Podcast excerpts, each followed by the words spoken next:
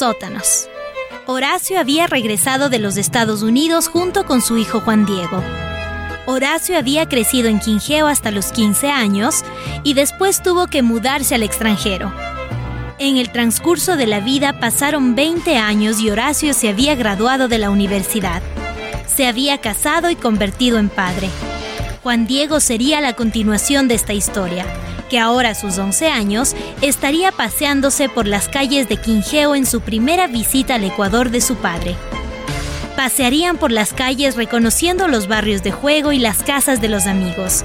Algunas casas de adobe estaban por caerse y otras de bareque por levantarse.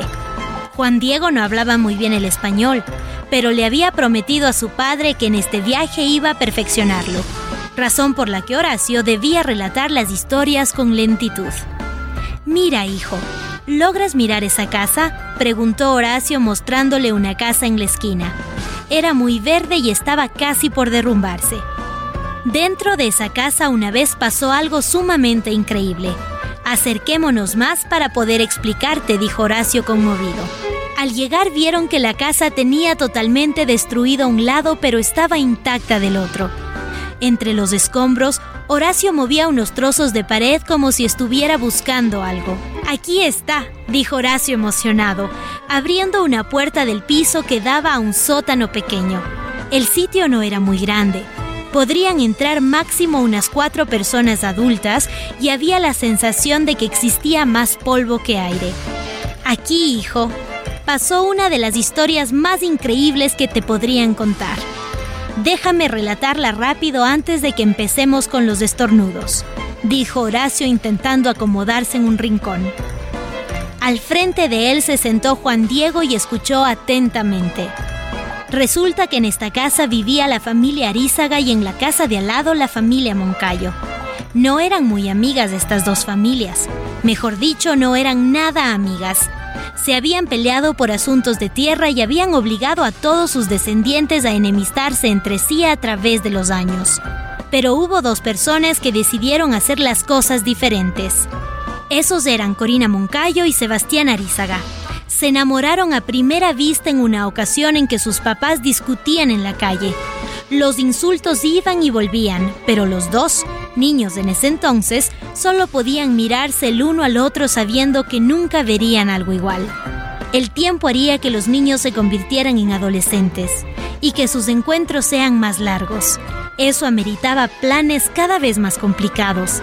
Algunas veces se encontraban en los sótanos que fueron construidos para proteger a las familias de las huelgas que hacían los indígenas en contra del párroco. Las huelgas se iban de las manos y los protestantes se ponían violentos. Era ahí cuando estos lugares eran aprovechados por los dueños de las casas para resguardarse.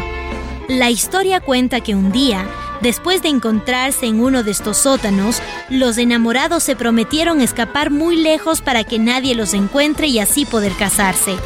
Pero esto no resultó como lo planearon. Esa misma noche el papá de Corina le tenía un anuncio muy importante. Le comentó que sospechaba que ella salía con algún hombre todas las noches y que para empeorar el asunto era alguna arízaga. Añadió que para evitar cualquier disgusto le había arreglado un matrimonio con un señor que vivía en San Joaquín un hacendado que poseía muchas riquezas y tierras muy fértiles. El disgusto de Corina fue tan grande que el llanto la llevó a su cuarto aterrorizada por tan terrible noticia. Antes, las familias hacían casar a sus hijos y eso estaba mal, porque no tomaban en cuenta los sentimientos de las personas, sino solo los intereses de los papás. Corina al saber todo eso habló con Sebastián para planear la huida. Sebastián obviamente iba a apoyar a su enamorada, ya que lo último que deseaba en esta vida era verla con otro hombre. Así fue como decidieron escapar la noche siguiente. Pero con lo que no contaron es que esa misma noche llegaría la familia del supuesto prometido de Corina, quien sorprendida miró por la ventana el arribo a caballo de estos señores. Asustada, Corina de un grito llamó a Sebastián quien tenía su cuarto frente al de su amada. Él, con mucho cuidado, extendió su brazo para que Corina pudiera saltar, en cuanto ella dio el brinco. Él la aló adentro de su ventana. Inmediatamente fueron al sótano para ocultarse de sus familias y fingir una huida hasta que realmente pudieran hacerlo a la medianoche. El padre de Corina la llamó varias veces. Cansado de esperar, fue a buscarla a su habitación. Ahí comprendió que su hija había escapado dejando una carta en la que contaba que huiría con Sebastián. Ya podemos imaginar cómo se puso ese hombre. Parecía un toro bravísimo, chocando con todo lo que encontraba. Decidió ir a buscar a Corina, pero al momento de salir de su casa, se encontró con una huelga de indígenas que se dirigía a la casa del párroco. Con todo y rabia sabía que lo mejor era alejarse de esa multitud, sobre todo porque él trabajaba directamente con el párroco de Quingeo. En esos casos todos sabían que debían quedarse dentro de sus casas. La familia Arízaga estaba preocupada porque Sebastián no estaba por ningún lado. Su padre fue a revisar en el cuarto y se encontró con una carta que contenía la misma noticia.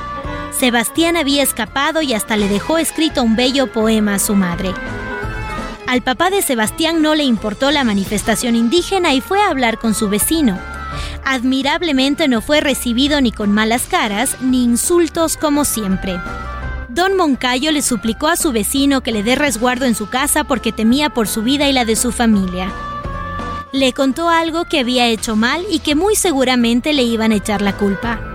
Eso sí, podían caerse muy mal, pero ninguno de los dos le deseaba la muerte a su vecino. Así que el papá de Sebastián invitó a su casa a la familia Moncayo y a la familia del prometido que había venido desde muy lejos. Los Arízaga y los Moncayo empezaron a hacerse amigos y a conversar por primera vez sin gritos ni ofensas e incluso aceptaron la idea de que sus hijos se amaran.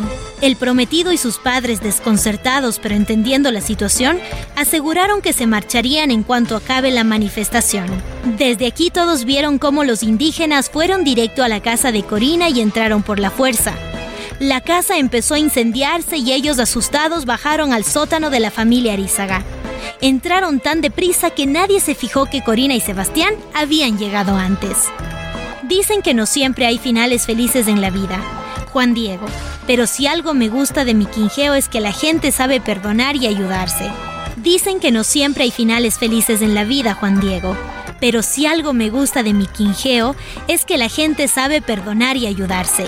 Dicen que después de salir de ese hueco las dos familias estaban tan felices que celebraron una boda al día siguiente, la de Corina Moncayo con su amado Sebastián Arizaga.